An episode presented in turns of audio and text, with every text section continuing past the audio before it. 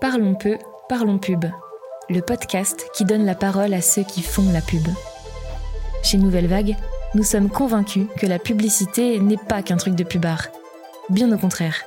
Producteurs, productrices, chercheurs et chercheuses, ingénieurs, scientifiques, designers et artistes, depuis toujours, la publicité mobilise des talents et savoir-faire multiples pour donner vie aux marques.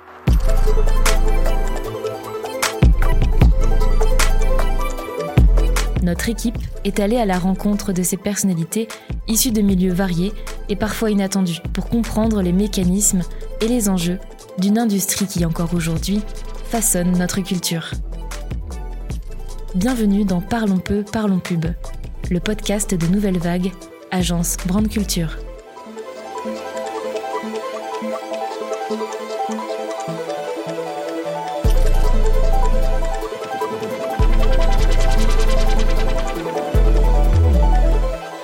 Dans l'épisode précédent, vous avez découvert le pouvoir de l'image et sa place prépondérante dans notre quotidien.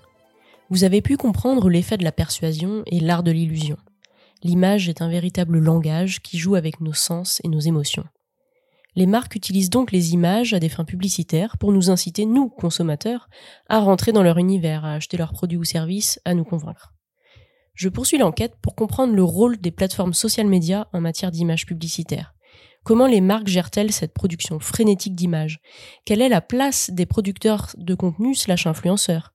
Quel est l'impact sur l'organisation des entreprises?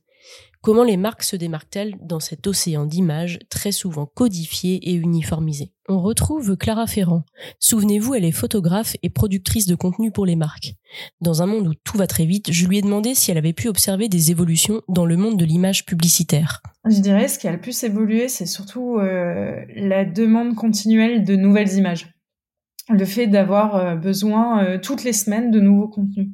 Et ça, c'était pas le cas euh, chez les marques avant. La demande d'images ne s'arrête donc jamais. Il n'y a plus de temps de pause. Bastien Sperenza, le directeur de Dainen, me confiait que pour une même campagne, en l'espace de 5 ans, la production d'images a été multipliée, attention, accrochez-vous bien, par 6.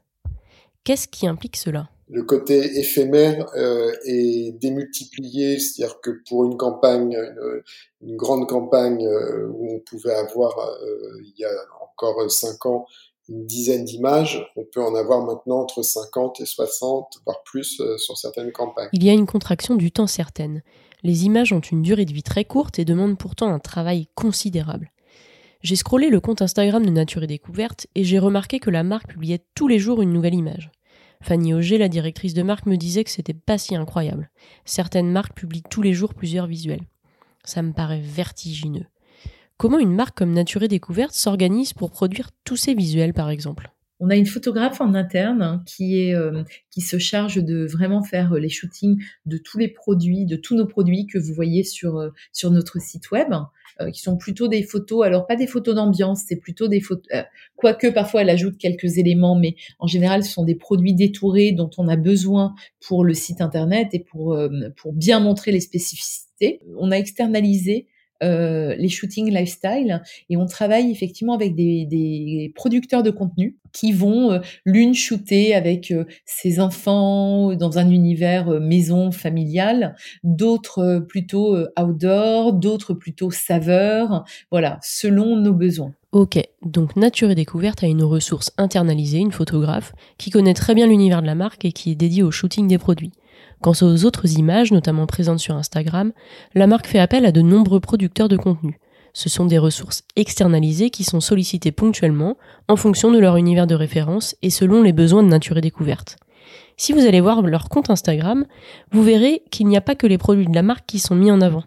J'ai demandé à Fanny s'il y avait une vraie stratégie derrière ça. C'est un véritable parti pris euh, que nous avons euh, décidé il y a trois ans environ, en se disant Instagram c'est quand même euh, un média de d'inspiration Donc on ne va pas marteler que des produits, que des produits, que des produits, mais on va alterner parce que Nature et Découverte, c'est également ça, c'est également l'invitation à aller dehors, à jouer ensemble, à se retrouver, à se promener dans la nature. En vous baladant sur Instagram, vous verrez très souvent que bon nombre de marques mettent en avant leurs produits bruts, bien sûr, mais pas seulement. On retrouve des mises en situation de ces produits, par exemple chez Sonos, des partages d'expériences, par exemple chez Decathlon, ou euh, des inspirations, par exemple chez Sessoun. L'ensemble de ces images façonne l'univers de marque qui finalement vient nourrir des désirs, des rêves, des envies. Les grosses ficelles doivent disparaître. Côté production de contenu, comment est-ce qu'on fabrique des images publicitaires qui n'ont pas l'air d'en être? Dans la création de contenu, on va aller chercher une image authentique pour vendre un produit euh, sans que ça fasse trop publicité en fait. En tant que créatrice de contenu, ce qu'on me demande, c'est plus euh, de faire transmettre euh, des valeurs de la marque euh, dans le choix de, de lieu ou dans le choix de pause, etc. Ce que dit Clara rejoint parfaitement les propos de Fanny.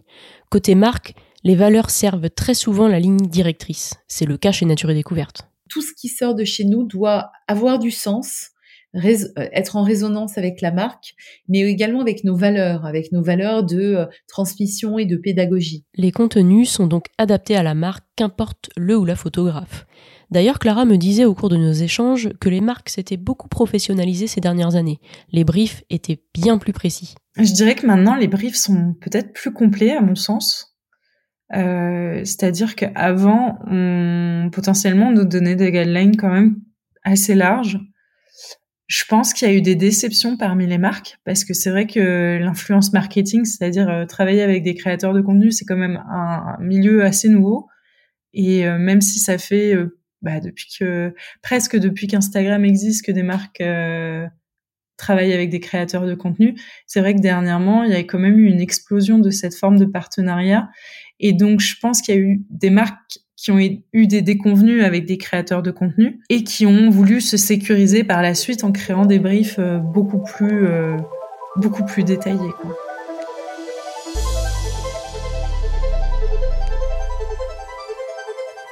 La réflexion qui me vient ensuite est la suivante. Les contenus ont tendance à s'uniformiser. Les images sont composées des mêmes ressorts, des mêmes sujets, des mêmes angles de vue. La femme en ciré jaune dans la montagne, le cocktail coloré au bord de la piscine, le dernier gâteau à la mode dans la main et tant d'autres. Est-ce qu'on ne reviendrait pas dans les travers des banques d'images? Des images homogènes que tout le monde utilise. Donc comment une marque peut réellement se démarquer aujourd'hui? Clara me fait comprendre qu'il faut en quelque sorte marquer les esprits. Donc, euh, comme pour un créateur de contenu, une marque a tout intérêt à sortir des, des sentiers battus pour créer un contenu euh, qui, qui soit impactant sur le feed, parce qu'en fait, c'est vrai que nous, spectateurs, quand je dis spectateurs, c'est l'utilisateur d'Internet, on est sans arrêt euh, confronté à des nouvelles images. Chaque seconde, on a une nouvelle image devant les yeux. Donc, il faut savoir la décrypter très rapidement. Une cascade d'images devant les yeux toujours plus nombreuses. Et au milieu de tout ça, chaque marque qui essaie de tirer son épingle du jeu. Clara ajoute qu'au-delà des règles de base de la photographie, il faut un twist dans la construction de l'image. Mais après, pour aller plus loin, il faut qu'il y ait quelque chose qui, j'appelle ça moi un petit twist en fait, un twist euh, sur la manière dont, enfin, dont le sujet va être mis en avant dans l'image, tu vois, pour que cette photo interpelle et que le spectateur arrête de scroller et qui regarde un peu plus euh, de quoi, de quoi parle cette image. Ce twist dont parle Clara, c'est un peu le graal de la bataille de l'attention, de la créativité et des jeux de pouvoir qui passent aujourd'hui par des créateurs de contenu qui ont aussi parfois la casquette d'influenceurs. Pour renforcer l'attractivité des images, les marques s'adossent à des producteurs de contenu slash influenceurs. Ils sont une figure d'autorité à l'instar des égéries. J'ai demandé à David Collomb, professeur agrégé d'histoire à l'Institut d'études politiques de Paris, si on n'avait pas juste changé des mots sur des concepts vieux comme le monde. Euh, effectivement, cela euh, a été profondément renouvelé récemment par la figure nouvelle des influenceurs. Mais en réalité, l'historien que je suis ne voit pas là tant une nouveauté qu'un retour à une forme d'influence qui a été dominante au XIXe siècle et qui se caractérisait par le rôle euh, de ce que l'on appelait les notables. Les notables étaient des euh, opinion leaders, des leaders d'opinion, ils étaient des influenceurs. La grande différence, c'est la nature euh, et la personnalité et les caractéristiques de ces influenceurs qui tendent à ressembler de plus en plus à vous et moi. Ok, c'est bien ce que je pensais. L'influenceur existe depuis bien longtemps. Aujourd'hui, il semble plus accessible. On pourrait d'ailleurs en être un. Ce semblant de proximité joue avec nos perceptions. Certaines marques redessinent ainsi leur visage à travers celui des influenceurs. C'est l'exemple de la marque de vêtements Aigle dont m'a parlé Clara. Euh, ils avaient une image très euh, on va dire, avec plutôt euh, une moyenne d'âge d'acheteur euh, autour de 50 ans. Euh, et dernièrement, ils ont fait énormément de collaborations avec des influenceurs un peu plus à la mode. Euh, qui sont aussi des créateurs de contenu du coup, qui leur ont fait des photos en, mettant en avant plus le côté euh, street style euh, et pas forcément que euh, le côté très nature plan-plan qu'ils avaient comme image initialement. Grâce aux images, une marque peut influencer les perceptions et persuader les individus. Je vous invite à écouter l'épisode 1 à ce sujet si c'est pas déjà fait. Si les images persuadent, elles peuvent alors être un facteur déclencheur d'achat, et donc elles ont un impact sur le parcours client. Est-ce qu'on sait le mesurer ça? Est-ce qu'une marque comme Nature et Découverte sait si ses photos Instagram impactent positivement ses ventes? Fanny nous explique que c'est complexe. Alors évidemment, nous on monitor, on regarde nos KPI euh, chaque chaque mois, on fait un rapport détaillé pour voir euh, quels posts ont le mieux marché, euh, ça ne veut pas dire qu'ils convertissent tout de suite. Hein. C'est toujours difficile de mesurer euh, l'impact d'un post Instagram parce que peut-être que la personne va voir le produit sur Instagram, mais finalement elle va retourner en magasin et elle va l'acheter en magasin, ou alors elle va finalement l'acheter sur le site web, mais elle l'aura vu sur Insta d'abord et sur le site web une paire de fois. Donc c'est toujours un peu compliqué. Je me méfie de ce ROI direct hein, euh, de vendre immédiatement sur les réseaux sociaux. Malgré tous les outils de mesure que nous possédons, il reste complexe de définir précisément l'ensemble des points de contact qui ont impacté positivement un acte d'achat. Très souvent, c'est le dernier point de contact qui est mesuré. Quant au ciblage publicitaire, la ménagère de 50 ans a pris du plomb dans l'aile. Les algorithmes vont bien plus loin et David nous l'explique avec une simplicité déconcertante. L'annonceur n'achète plus sur Facebook du temps de cerveau disponible. On n'en est plus là il achète sur Facebook les comportements futurs de ses cibles, cibles qu'il peut segmenter non plus seulement comme on l'a fait pendant longtemps sur une base géographique, de niveau de revenu, de niveau d'éducation, tout ce que vous voulez, mais sur une base psychologique. Segmenter un marché psychologiquement, c'est ce qui est le plus efficace au monde. Si vous vendez des systèmes d'alarme, il vous importe moins de connaître le revenu de vos prospects euh, que de connaître leur degré d'anxiété.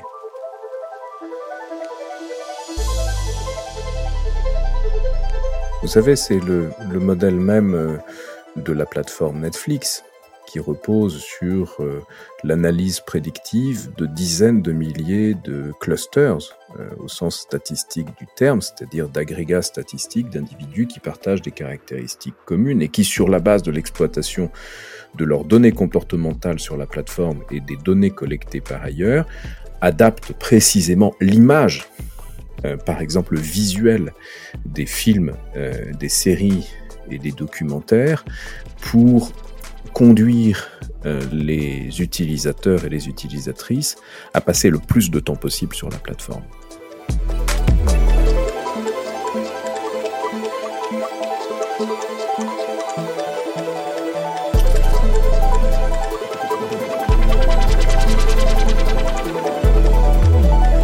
Les algorithmes nous ouvrent la porte de l'hyper-personnalisation.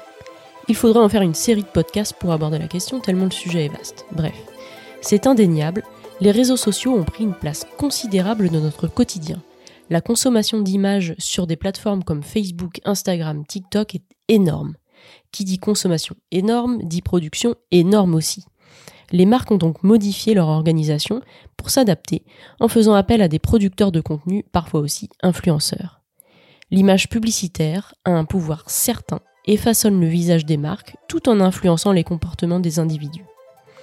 J'espère que cette mini-série en deux épisodes sur l'image publicitaire vous a plu. Merci beaucoup à David Collomb, Bastien Sperenza, Clara Ferrand et Fanny Auger pour les riches échanges.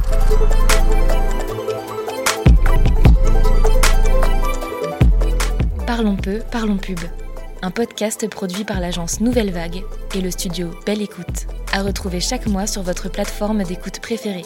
À très vite pour la découverte de nouveaux talents de la pub.